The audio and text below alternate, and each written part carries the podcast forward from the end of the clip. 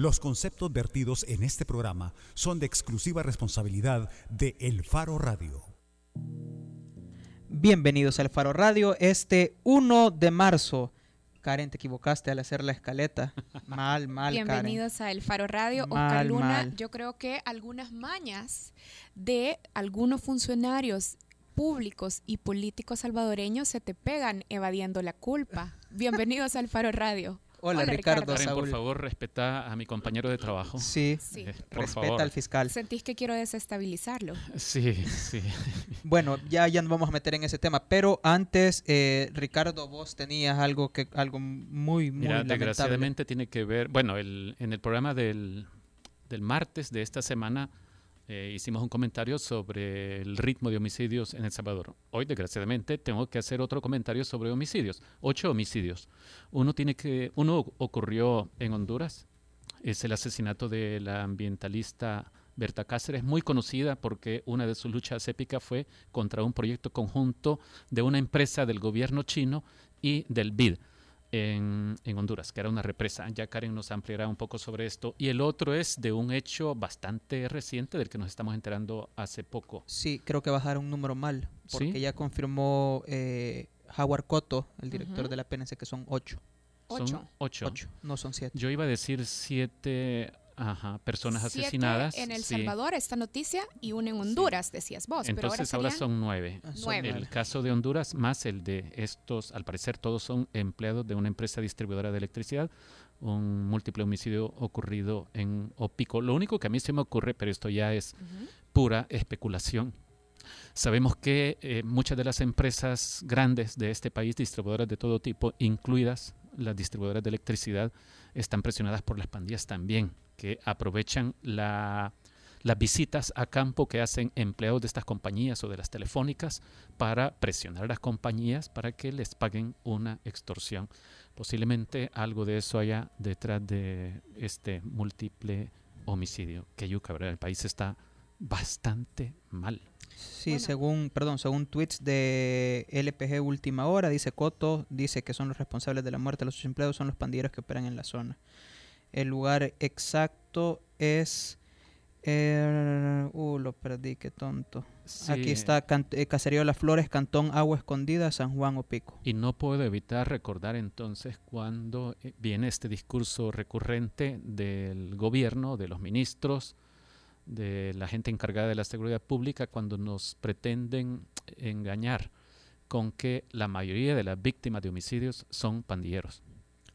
Cuando es obvio en estas noticias que se trata de trabajadores que día a día, como en el caso de estos que han sido reportados, tienen que cruzarse por territorio de pandillas y son víctimas. y además, ya puesta a prueba esta tesis, la misma policía nos dio una información en abril del año pasado, según la cual solo el 30% de los homicidios que se registraban en El Salvador aproximadamente tenían una clara vinculación con pandillas que tampoco lo hace justificable, porque recordemos que uno de los puntos más debatibles dentro de ese argumento es que decir, miren, son pandilleros, entonces que los maten, tampoco es que pueda presentarse como una justificación válida. Claro. Karen, ¿y qué más nos querías contar vos de Berta Cáceres? Bueno, Berta Cáceres, ecologista hondureña, ya Ricardo lo estaba adelantando, esta mañana conocimos que fue asesinada este jueves, hoy en la madrugada, en La Esperanza, en el oeste de Honduras. ¿Quién era Berta Cáceres? Era una líder de una comunidad indígena lenca y además una reconocida defensora de los derechos humanos y el medio ambiente. De acuerdo con las fuentes locales, sus asesinos forzaron la entrada de su vivienda para cometer el crimen.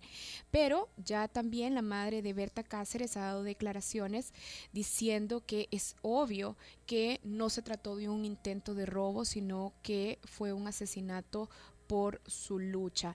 Berta Cáceres en abril del 2015, el año pasado, recibió el premio medioambiental Goldman, el máximo reconocimiento mundial para activistas de medio ambiente.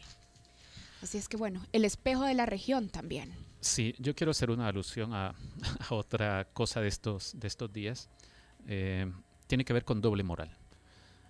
Algunos de los simpatizantes del alcalde de San Salvador, Nayib Bukele, eh, han estado diciendo desde hace un buen tiempo, pero sobre todo en las últimas dos o tres semanas, arreciaron este, este discurso de que la prensa gráfica es el diario que responde a los intereses de la oligarquía y a los intereses del partido Arena.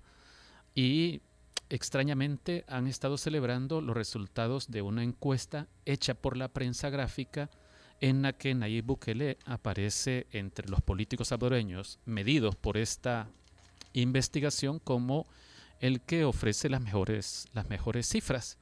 Eh, entonces, no deja de ser irónico que eh, los, los simpatizantes del alcalde de San Salvador, incluido el expresidente de Arena, Walter Araujo, estén eh, manejando, divulgando en redes sociales los resultados de este estudio de un periódico que, según estas personas, no responde a los intereses del pueblo y no tiene credibilidad porque solo responde a los intereses del partido Arena. Y de hecho, hay una camisa que dice haz patria, no, compres la prensa gráfica ni EDH. Sí. Pero entonces ahorita es válido comprar. Y miren, en el fondo es lo mismo de siempre. Si esto que se publica me conviene, entonces lo celebro y le doy credibilidad. Si no me conviene, entonces tiene poca credibilidad. Es lo mismo de siempre, como decir, yo recuerdo cuando las primeras encuestas eh, mostraban algunos avances importantes en los sondeos de opinión del candidato alcalde Héctor Silva para las elecciones de 1997 para la alcaldía de San Salvador, que de repente salió eh, el alcalde Mario Valiente y presentó una su encuesta en la que decía que le iba a arrasar. Eh, eh, así son los políticos, así son los políticos y, así utilizan las, las, encuestas, manipulan encuestas, se inventan encuestas, se encargan encuestas para que den los resultados que les interesan. Y a propósito de encuesta, hay otro hecho relevante que creo que nos permite sentar las bases para el próximo bloque de nuestro programa. La misma encuesta de LPG, LPG Datos nos dice que un 79% de los salvadoreños creen que el país lleva mal rumbo. Me extraña que sean tan pocos. No, pero quieren desestabilizar, evidentemente. Recuerde que usted puede comunicarse con nosotros al 2209-2887 en Twitter, en arroba el Faro Radio, en Facebook, en nuestra página del Faro. Y siempre me quitan el WhatsApp. Karen lo va a decir después. Karen, ¿la hora? Una con ocho de la tarde. Ya regresa el Faro Radio.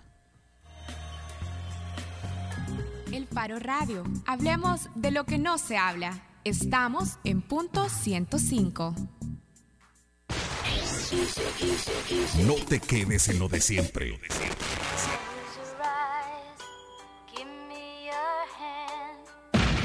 Los éxitos de los noventas.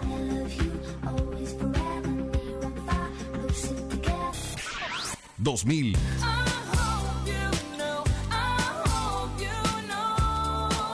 Y lo mejor de hoy. Solo aquí, punto 105. Joven adulto. Todos los sábados, agrégale un plus a tu fin de semana y disfruta de los tracks del momento. Evelyn Álvarez te los presenta todos. Del 20 al 1 en Plus 20, el conteo musical de la semana con los éxitos favoritos. Plus 20, todos los sábados de 10 de la mañana a 12 del mediodía por punto 105.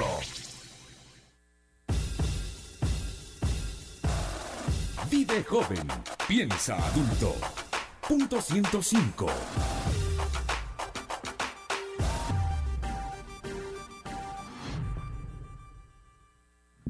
La portada en el Faro Radio.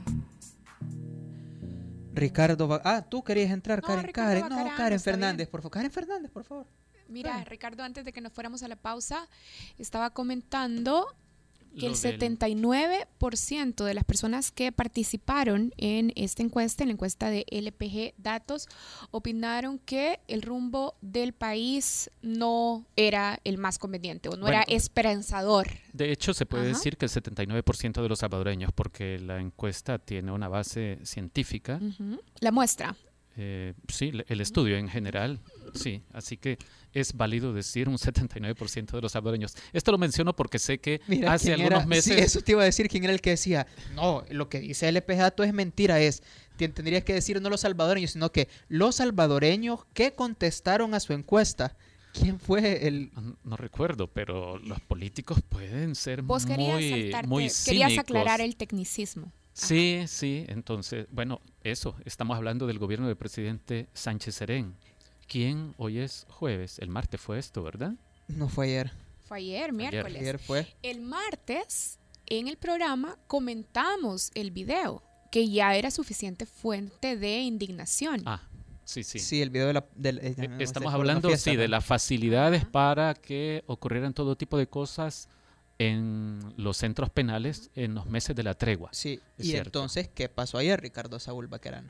Pues ayer ocurrió que hubo una conferencia de prensa en la que estaba el gabinete de seguridad, estaba el presidente Sánchez Serén, estaba el ministro de la Defensa también. Recordemos que el ministro de la Defensa es el autor intelectual de la tregua él ha dicho, lo dijo en el Faro, que él diseñó en su despacho con otras personas la tregua, eh, se pensó en facilitar la salida de los reos de, los líderes de las pandillas del penal de Zacatecoluca para que pudieran comunicarse con la gente de la calle y todas estas cosas. Porque aunque hoy es ministro de Defensa, durante la administración del expresidente Mauricio Funes, él era ministro de Seguridad Pública. Sí, desde finales de 2011 hasta mayo de 2013, cuando la Sala de lo Constitucional dijo que un general no podía ser ministro de Seguridad. Pero la tregua la concibió él, él se la inventó, él es el papá de la tregua. Y entonces, eh, a propósito de este video, hubo una periodista de TCS, Paola Alemán, que le hizo una pregunta. Sí, eh, Adidas, por pregunta específica es, ¿tiene la capacidad un director general de centros penales de autorizar por sí solo el ingreso de prostitutas a un centro penal? ¿Actuó solo o ya esto era conocido por otros funcionarios? perdón, pero yo pido más respeto para mis funcionarios. ¿En qué sentido, presidente? Y en este sentido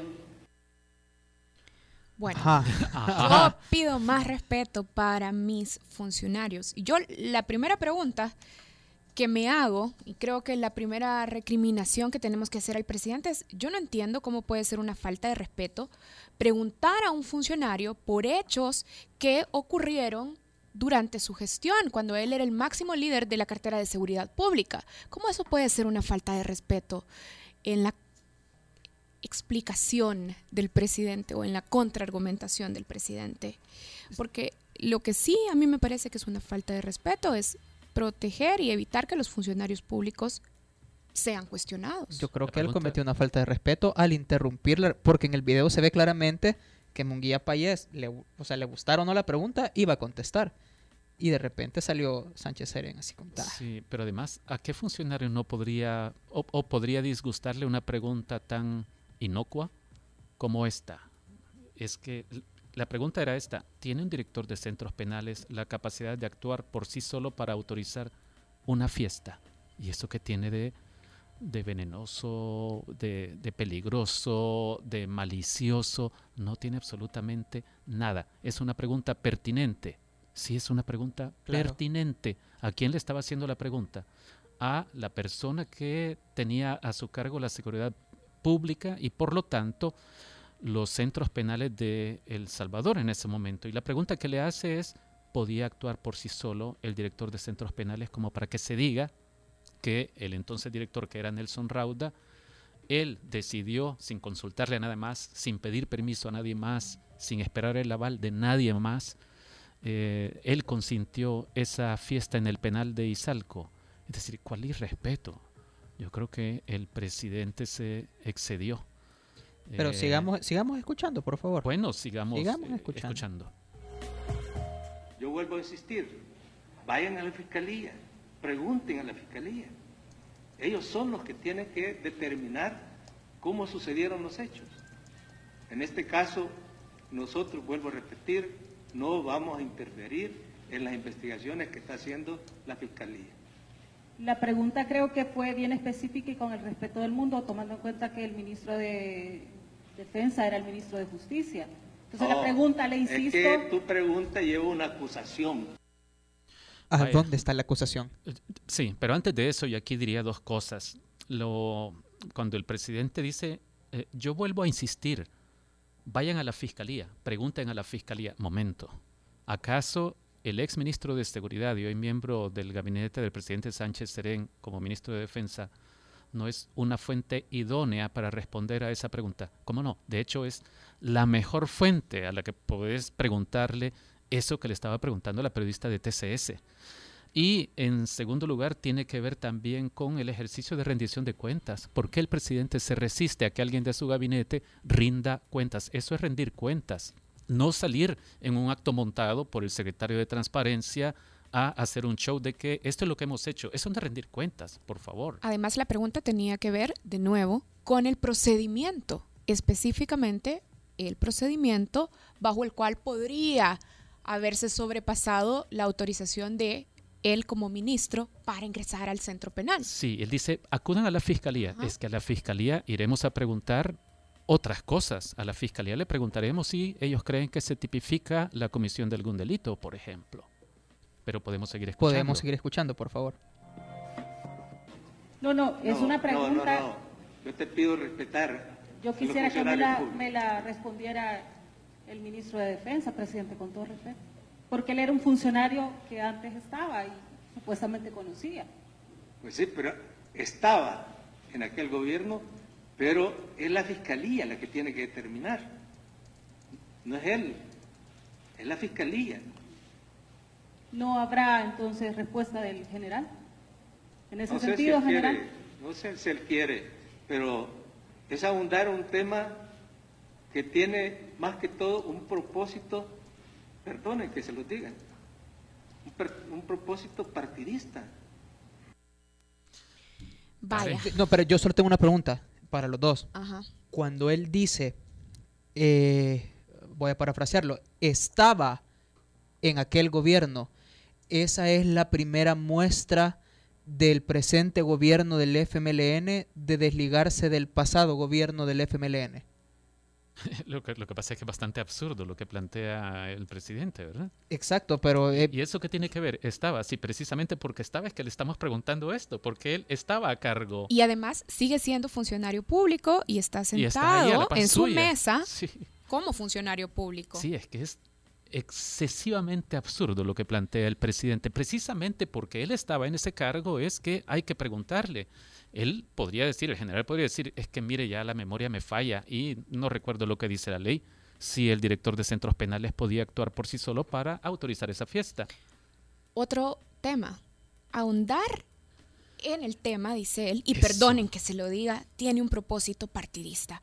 Yo creo que el presidente es víctima de sus categorías absolutas y polarizantes para examinar los problemas del Salvador, porque que no puede entender que exigir respuestas en ese tema no tiene que ver con un tema partidario es grave, porque demuestra que el Estado no es capaz de asumir su error y sus debilidades para ejercer control y fuerza dentro de los centros penales. Ustedes me van a ayudar con mi Alzheimer juvenil, pero verdad que esta es segunda vez que Sánchez Serén eh, dice este tipo de cosas de desestabilización por parte de los medios en una conferencia de prensa.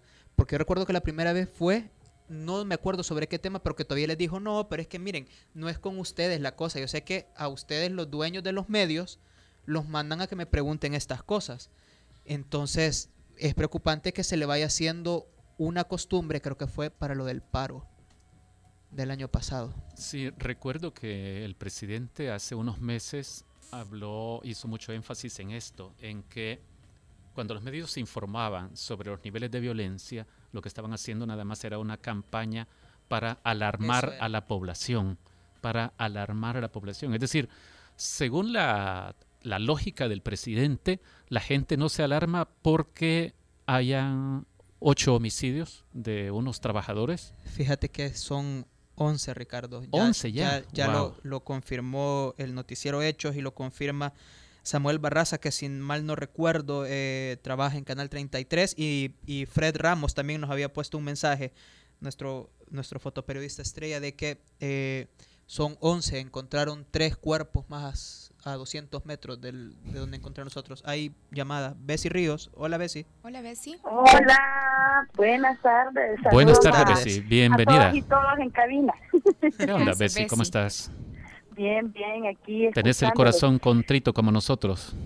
Ay, el corazón chiquito y bien, bien, hombre, creo que eh, yo esperaría de que del día que se dio, día de ayer, hombre, que tuvo esa mala respuesta el señor presidente, espero yo que Eugenio Chica se haya sentado con él y le haya dicho, hombre, señor presidente, hay cosas que no se hacen.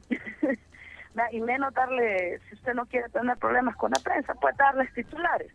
Eh, para mí es importante que el presidente no eh, algo que a mí no, no, me pareció desde el principio, pues de todas las respuestas, es decir, respeto para mis funcionarios, es que no son sus funcionarios, son mis funcionarios, son sus funcionarios de ustedes en cabina porque nosotros les pagamos.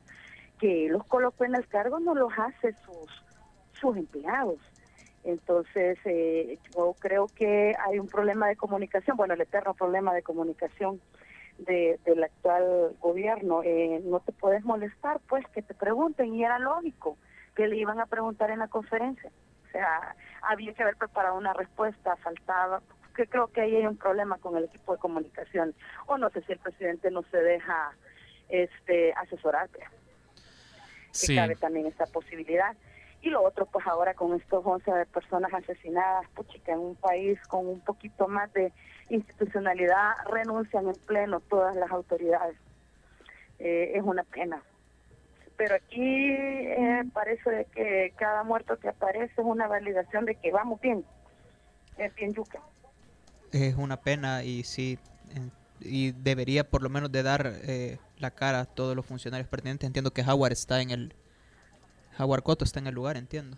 Ah, acá y, y, nada, y los diputados ya hicieron el minuto de, de silencio y ahí hicieron su aporte estratégico a esta situación. Ah, sí. Terrible. Sí, cuánta inutilidad bueno, lo sigo escuchando y seguimos indignados e indignadas, así como con la compañera, con el asesinato de la compañera en Honduras.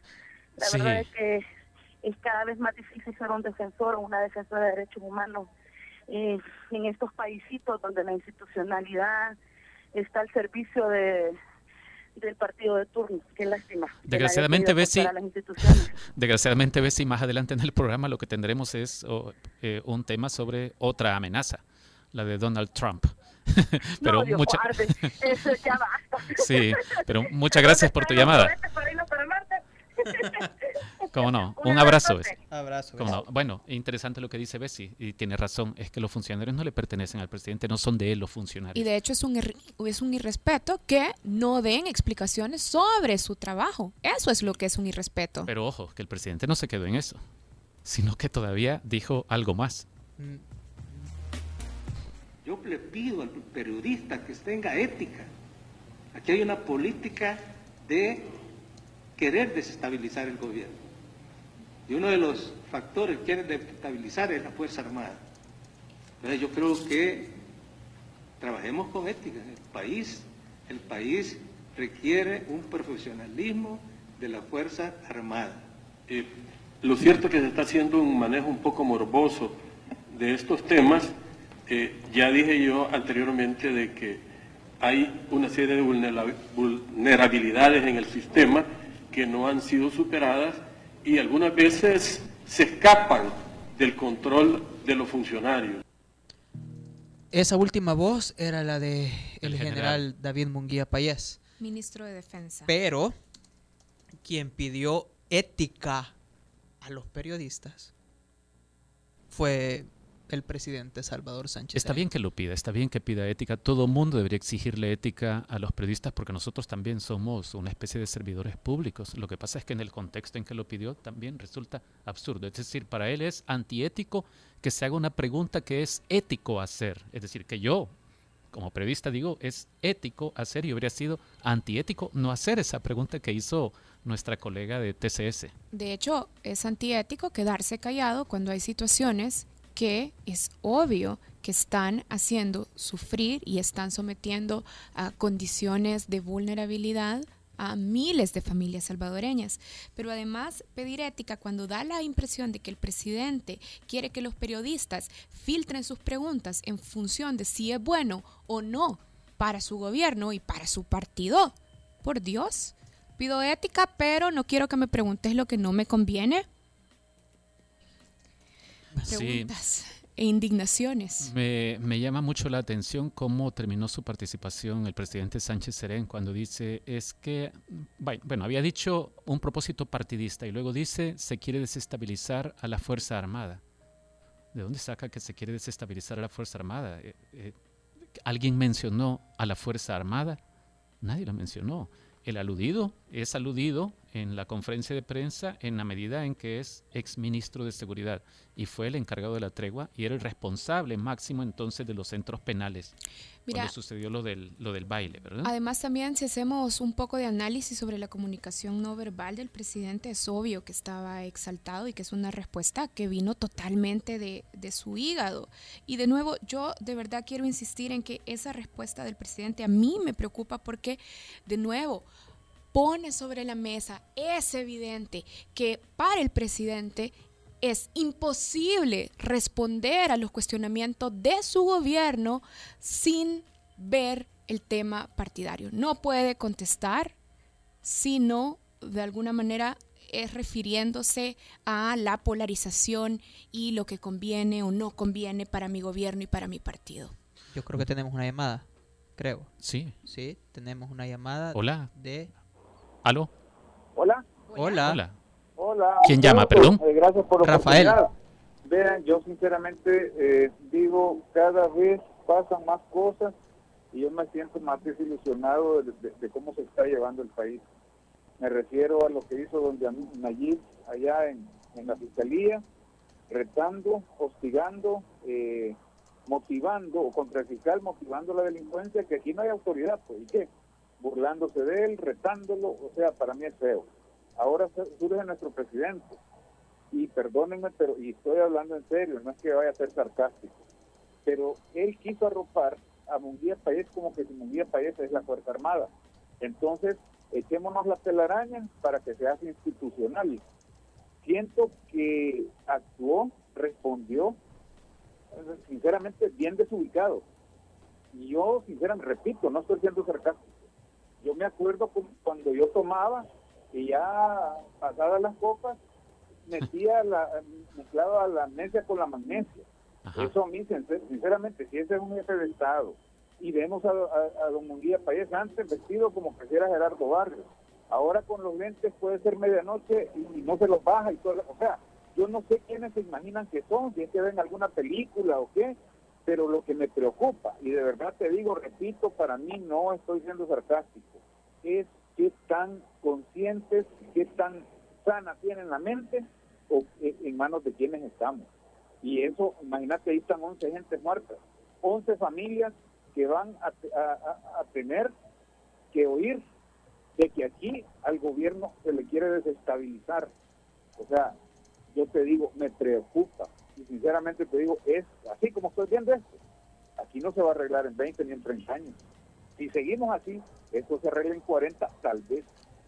Pero yo puedo estar muy equivocado y perdido en, en, ignorancia, lo, puedo, lo reconozco con gusto, gracias. Ok, muchas gracias Rafael. Gracias Rafael. Eh, con este exabrupto del presidente Sánchez Serén de ayer, yo solo recuerdo un episodio que me parece comparable por lo vergonzoso, que fue cuando Francisco Flores pretendió que los periodistas invitados a una conferencia de prensa a Casa Presidencial, cuando iniciaba su gobierno en los primeros meses, eh, pretendió que solo le preguntaran de lo que él quería que le preguntaran.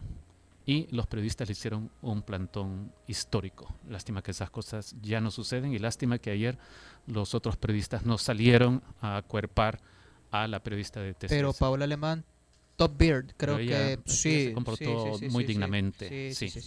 Bueno, miren, y finalmente, de lo último que dijo el ministro David Munguía Payés, es que morboso es permitir que entren desnudistas a un centro penal, un centro de control y castigo del Estado. Eso es morboso.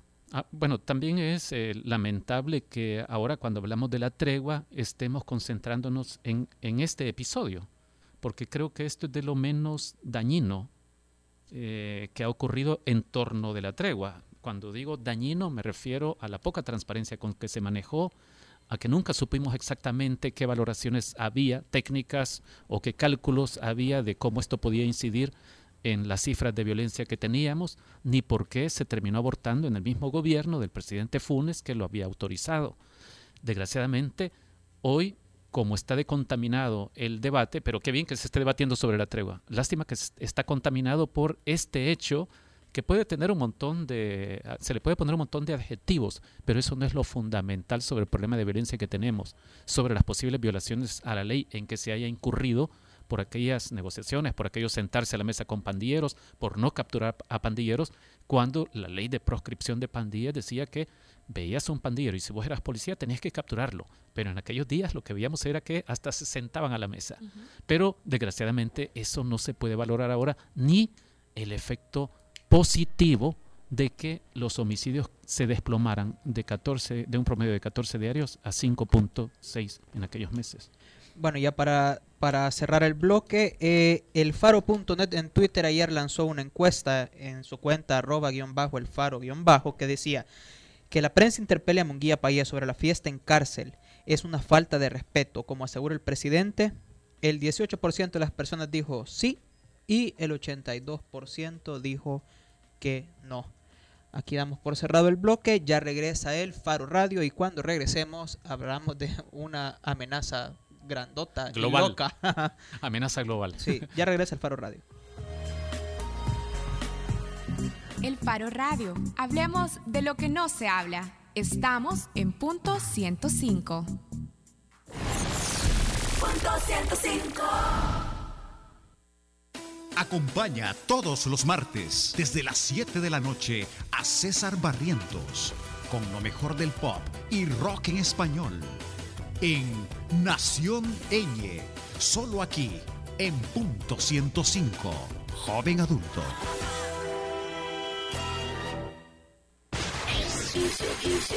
No te quedes en lo de siempre, lo de siempre.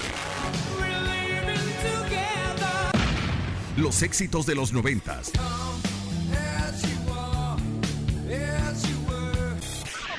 2000.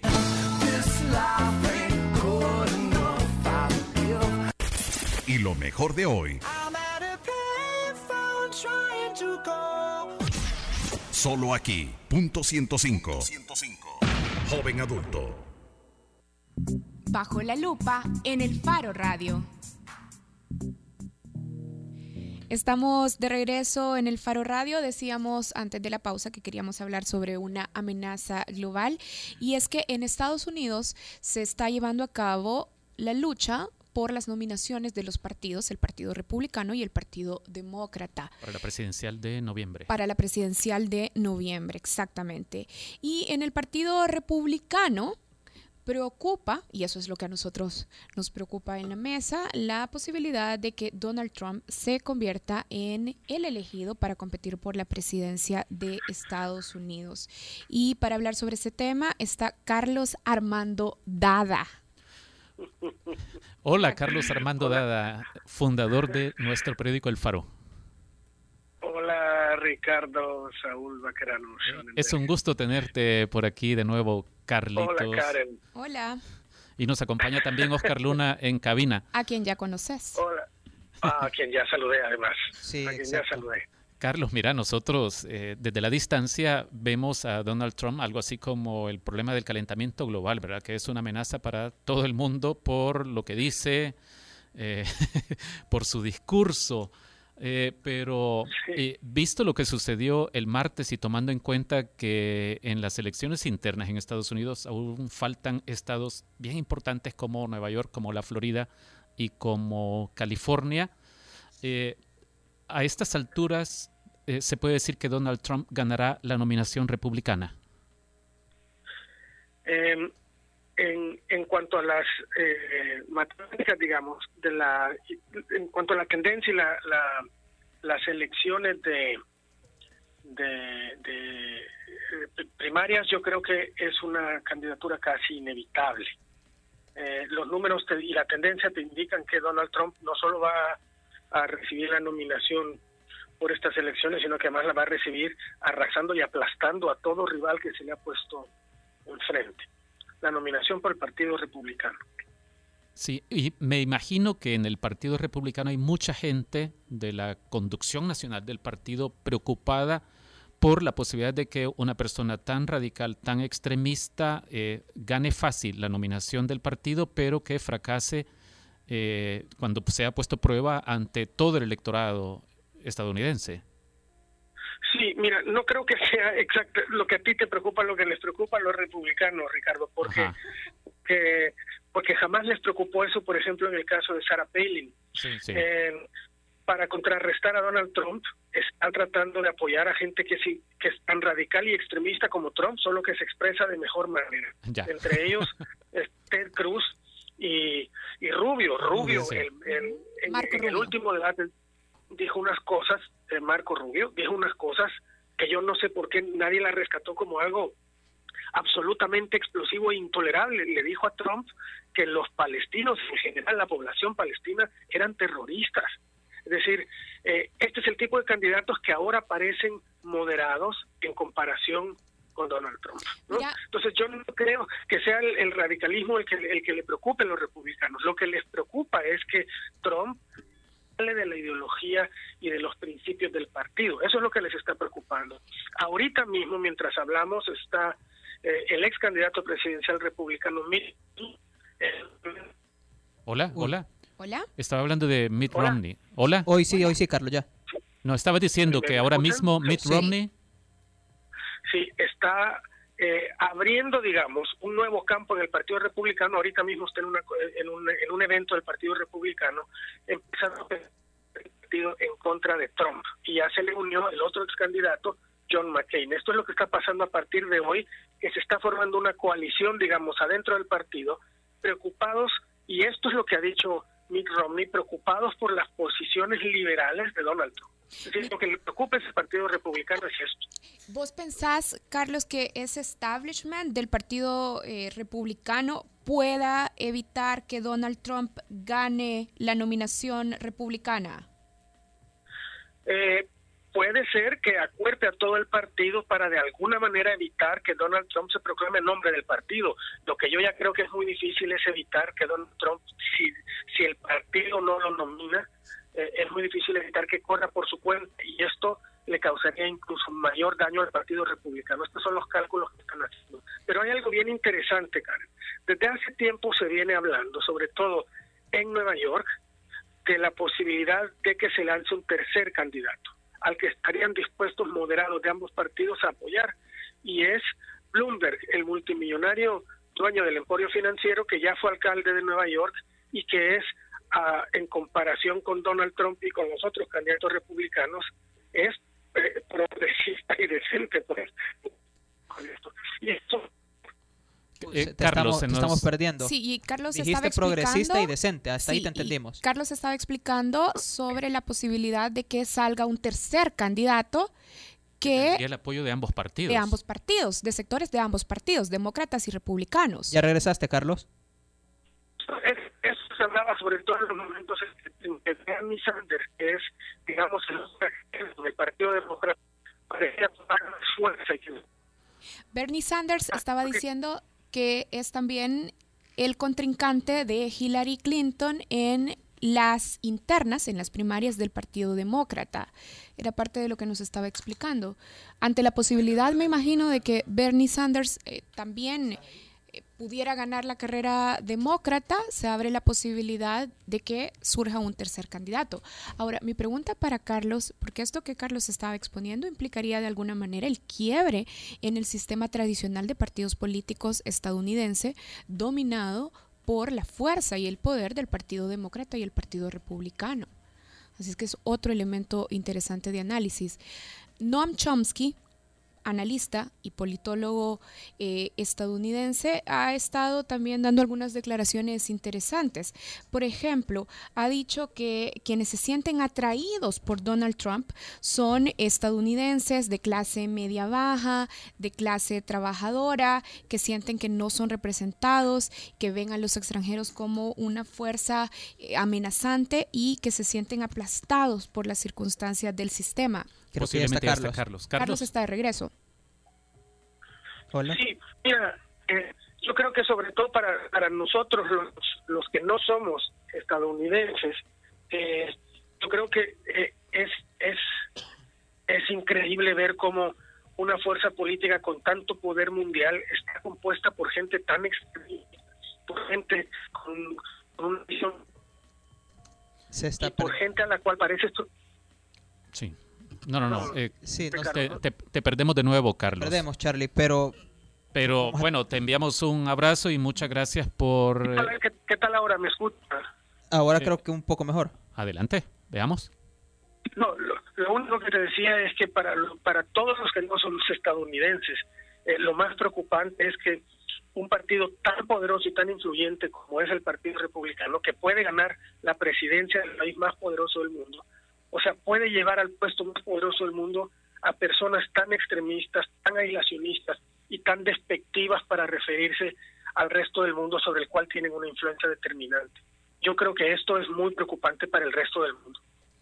Sí, Carlos, aprovechando que eh, te recuperamos, si ganara Donald Trump, ¿por qué habría que preocuparse? Es decir, estoy pensando en qué pérdidas o, qué amenazas se ciernen sobre particularmente la comunidad latinoamericana, incluidos los indocumentados en Estados Unidos, porque como Estados Unidos es un país de muchos eh, contrapesos, de muchas instituciones que se vigilan entre ellas y que hacen un, ese equilibrio tan famoso de los estadounidenses. Sí, y, mucha influencia, es decir, necesitas tener un presidente norteamericano que esté consciente de su peso en el mundo y de, la responsabilidad que eso implica y que no se convierta en un elefante en una joyería, porque es un elefante Estados Unidos. Donald Trump parece tomarlo todo, mira, yo estuve revisando un poco eh, algunas partes de su vida, Ricardo, y me, me busqué particularmente, y lo pueden encontrar en YouTube, los videos de cuando Donald Trump le había entrado al negocio de la lucha libre. Y esto significaba que él se paraba en los rings y se ponía a pelear con otros otros con otros ejecutivos en los rings a insultarse a las posturas de macho que curiosamente son exactamente iguales a las que le hemos visto en los debates. Si uno mira esta campaña de Donald Trump, ha sido despectivo y ofensivo contra las mujeres en general, contra los musulmanes, contra los mexicanos, contra personas con problemas motrices.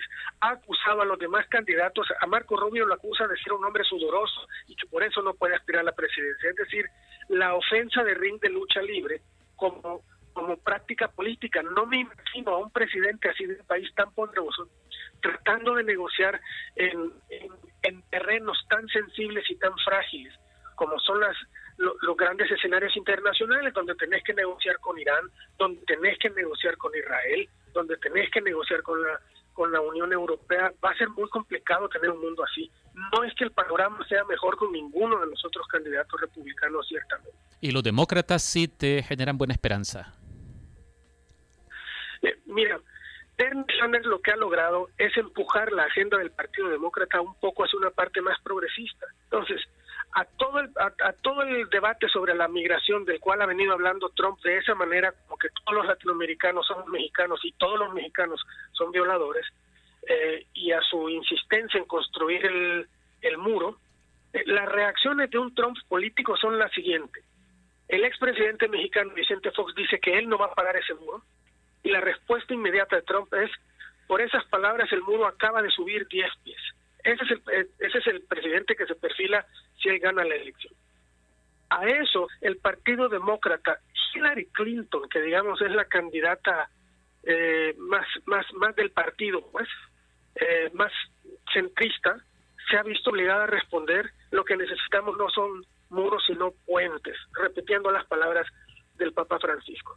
Bernie Sanders ha permitido que el debate se orille hacia aquel lado del, en, la cancha demócrata. Yo creo que sobre todo para la gran comunidad latinoamericana que vive en los Estados Unidos y para los latinoamericanos en general y con la crisis que tenemos nosotros en el Triángulo Norte, eh, se ven mucho mejor las perspectivas con un presidente como Hillary Clinton o como Bernie Sanders que con cualquiera de los republicanos. Y digo esto, Ricardo, consciente de que si uno revisa la historia de las relaciones entre El Salvador y Estados Unidos, los presidentes republicanos han sido mucho más eh, de beneficio para los eh, emigrantes centroamericanos que los demócratas. Aún así, en este escenario, creo yo que no cabe ninguna duda que cualquiera de los dos candidatos demócratas sería mucho mejor. Carlos, una pregunta final. Noam Chomsky, el académico y analista político estadounidense, ha dicho que Trump es el resultado de una sociedad neoliberal quebrada. ¿Quiénes sienten simpatía por Donald Trump? Mm, mira, es, eh, lo que la campaña de Trump está demostrando nuevamente es un país muy poderoso con gente muy poco educada. Eh, eh, la campaña de Trump ha permitido que incluso vuelvan a tomar un lugar preponderante, digamos, en la palestra pública grupos que habían estado totalmente marginados, como el Ku Klux Klan, como los supremacistas blancos, como los Minuteman, como todas las estaciones de radio en el sur de Estados Unidos, que no solo son racistas y xenófobas, sino eh, además muy, muy conservadoras, hasta casi al punto del, secesionismo. Todos estos grupos que habían estado marginados durante mucho tiempo, hoy están recuperando protagonismo. Eh, eh, la idea de, Trump de, de, tocar el temor, del, sobre todo de la clase media baja norteamericana, el temor a perder sus empleos, el temor a que todos les quieren hacer daño, porque todos son terroristas y violadores. Esto, eh, que solo puede calar en una sociedad muy poco y muy mal educada, pues está teniendo mucho efecto en Estados Unidos. Es decir, Trump ha lanzado una campaña eh, alimentando los temores de la clase media baja y la clase baja norteamericana. Para sorpresa de todo mundo, está causando un enorme efecto. Yo creo que independientemente de los resultados, esto debería obligar a la intelectualidad norteamericana a volcarse a ver a sí mismo como sociedad y ver todos los males que están enfrentando. En pocas palabras, si oís country, apoyas a Trump. No, mentiras. Gracias, Carlos Dada. eh, mira, antes, antes de colgar, solo quiero decir algo que no tiene nada que ver con este tema, pero que, que lo quiero decir. Me va a despedir al aire. Estoy muy preocupado y muy alarmado por el asesinato de la ambientalista Berta Cáceres en Honduras eh, y por lo que eso habla de, de, la destrucción de toda la institucionalidad en ese país. Solo quería decir que es un que es un síntoma muy preocupante de lo que está pasando en nuestro país Les mando un gran saludo a todos. Muchas gracias, Charlie. un abrazo. Bueno, Charlie cerró con el inicio de nuestro programa, ¿verdad? El caso de Berta Cáceres. Bueno, eh, esto yo no lo tenía en el radar, lo de la posibilidad de la construcción de una tercera candidatura importante en Estados Unidos con el empresario Michael Bloomberg. Sí, mira, y yo creo definitivamente que es un tema de análisis al que hay que ponerle atención, porque definitivamente, y como lo decíamos en medio de la conversación con Carlos, eso implicaría un quiebre en el sistema de partidos estadounidense y un quiebre definitivamente histórico en las relaciones de elección a la presidencia en Estados Unidos. No sé, yo ahora lo veo con escepticismo todavía, pero bueno, Carlos lo ponía sobre la mesa. Eh, Ricardo Velar está participando a través de Twitter y estaba de alguna manera citando parte de la explicación que daba Carlos Dada y decía, bueno, es interesante que eh, los, los sectores más... Eh, libertarios del Partido Republicano de alguna manera eh, sean críticos a Trump. Curioso, dice, los círculos liberales en Estados Unidos han sido de los más críticos a Trump. Bueno, eh, habría que ver qué posibilidades tiene el, el exalcalde de Nueva York entonces para convertirse en una opción a lo que estamos viendo, sobre todo en el Partido Republicano. En el Partido Demócrata parece que Hillary Clinton tiene el camino allanado. Sobre todo después de los resultados de ayer, el super martes. Sí, pero para analizar eh, mejor la situación, los números, tenemos hoy en línea a un periodista salvadoreño radicado en Estados Unidos, Julio Marenco, a quien ya hemos tenido en El Faro Radio. Bienvenido, Julio. Hola, Saúl, gracias. Gracias por tenerme una vez más con ustedes. Un gustazo, Julio. Están en cabina también Oscar Luna y Karen Fernández. Julio, eh, ¿por qué Donald Trump tiene tantos adeptos? Entro de un solo con esta pregunta porque habíamos tenido una plática empezada con Carlos Dada. Eh, ¿Por qué Donald Trump es tan atractivo para las masas en Estados Unidos? Es decir, pregunto esto porque pareciera muy repulsivo, ¿no? Por, su discurso, por porque se burla de medio mundo. Mira, Saúl, eh, es es un, es un motivo todavía de debate. Sin embargo, el supermarket demostró que eh, era una falacia lo que mucha gente pensaba, que su atractivo se basaba eh, sobre todo en los estados menos educados del país, sobre todo en el sur de los Estados Unidos, y eh, con su victoria, por ejemplo, en el estado de Massachusetts, uno de los estados más liberales de los Estados Unidos, que ha votado demócrata de una manera sólida por los últimos casi 40 años, eh, se ha demostrado que su atractivo va mucho más allá de lo que se pensaba inicialmente, eh, que era un bloque de votantes de raza blanca, en su mayoría hombres mayores de 45 años, eh, con poca educación, con una educación eh, que no supera en la mayoría de casos eh, un título de secundaria o uno o dos años de educación superior. Esto ha dejado obviamente pues abierta la posibilidad muy real de que él se convierta en el, en el candidato nominado por el Partido Republicano.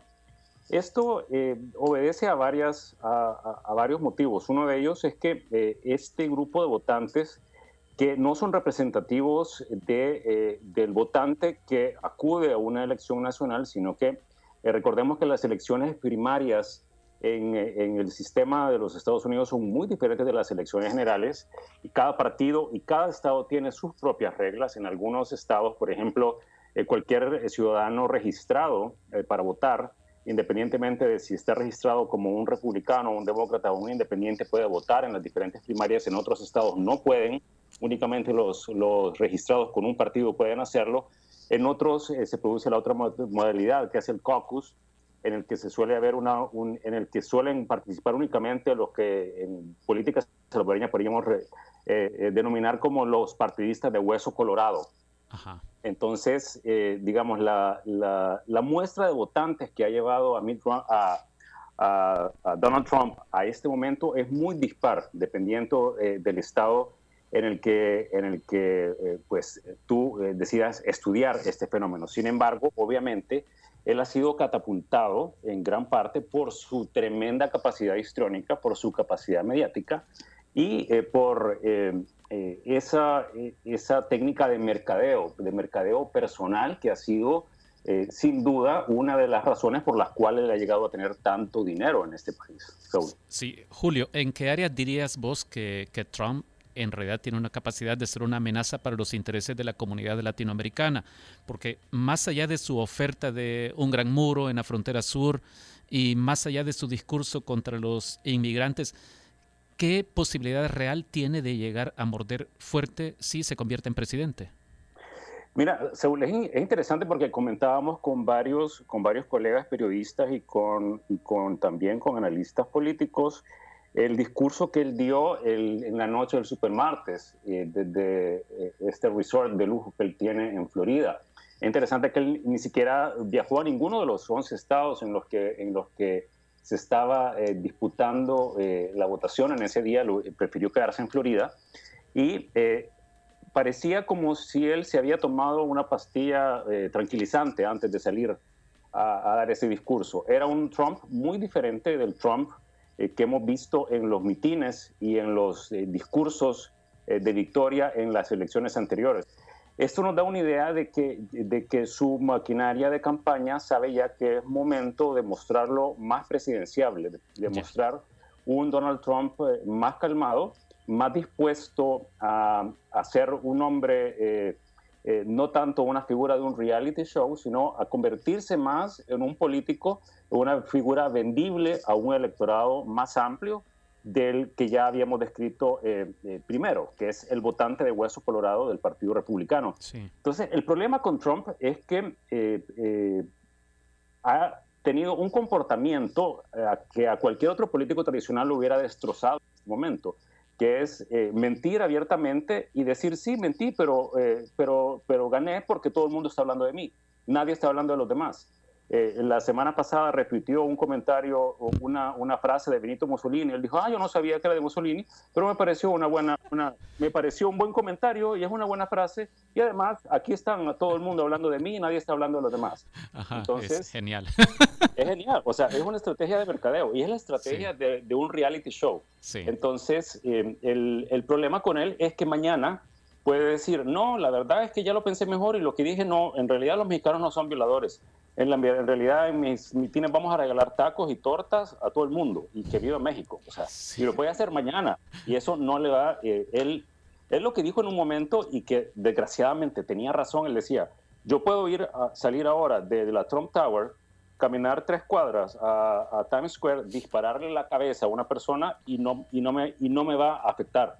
Sí. Y lo peor de todo es que pueda que tenga razón. Sí. Eh, pueda que eso le sume puntos. Entonces, eh, él, él, ha, creado, ha, creado un monstruo eh, que el Partido Republicano no es capaz de controlar. Y en este momento muy tarde, por cierto, ya el, el, establishment o los líderes del Partido Republicano están tratando de detenerlo con una estrategia eh, que en lugar de consolidar el apoyo alrededor de un candidato eh, que se, se, creía que iba a ser eh, Marco Rubio en algún momento, pero sus resultados en las urnas han sido tan decepcionantes que ellos están pensando más bien en soltarle plata a las tres campañas que quedan vivas, que son la de el gobernador Kasich, el, senador Rubio y el senador Cruz, de manera que se llegue hasta eh, la convención, eh, la convención republicana a finales del mes de julio y ninguno de ellos tenga el número de, delegados necesarios, los 1.237 necesarios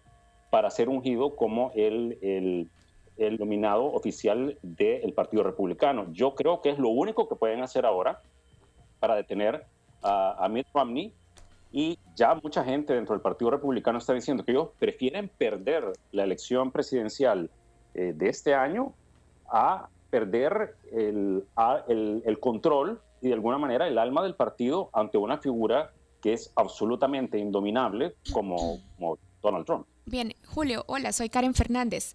Si nos adelantamos hasta noviembre, y resulta electo como presidente de los Estados Unidos Donald Trump, ¿qué implicaciones tendría para la política exterior estadounidense. En particular vamos a referirnos a la política para el Triángulo Norte, que ha estado marcada por ayuda y cooperación financiera para la seguridad de los países y el combate al narcotráfico.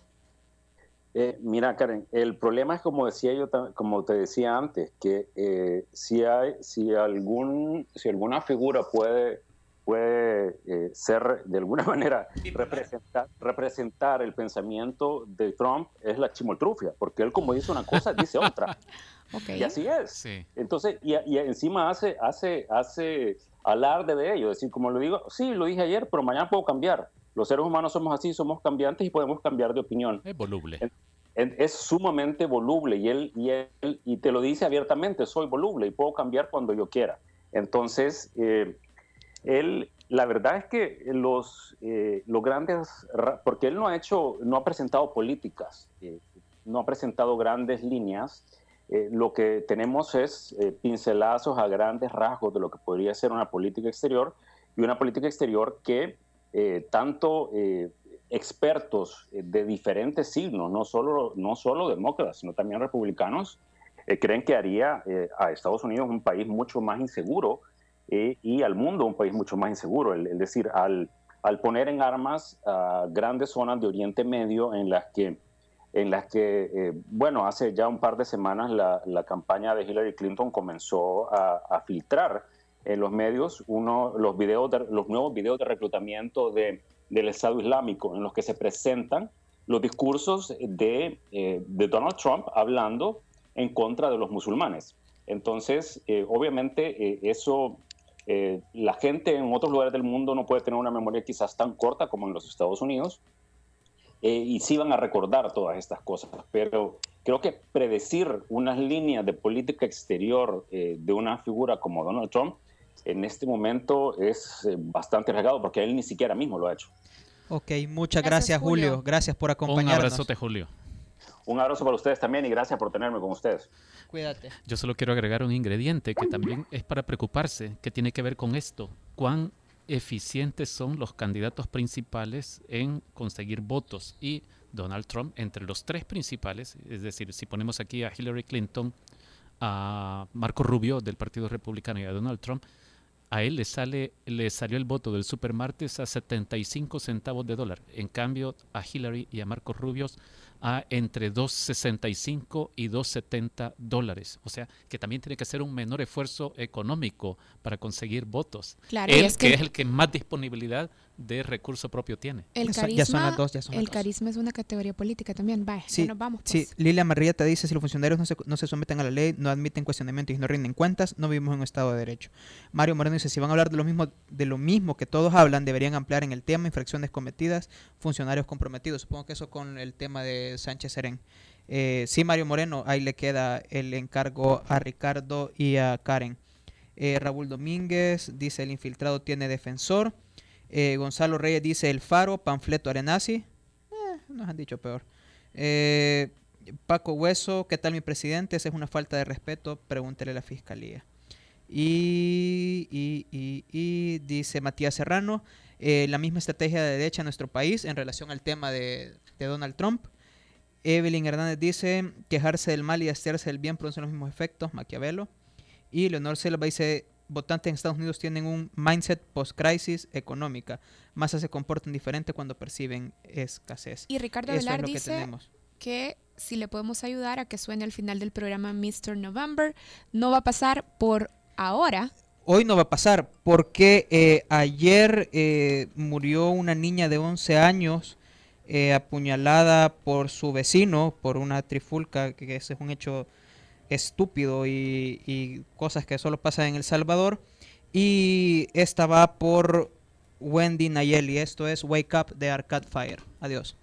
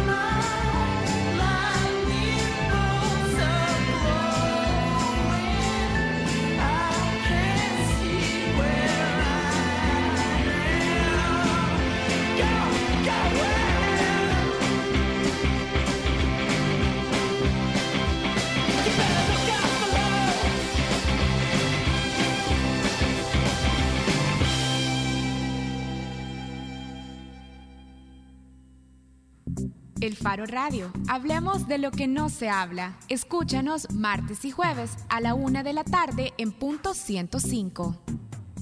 Los conceptos vertidos en este programa fueron de exclusiva responsabilidad de El Faro Radio.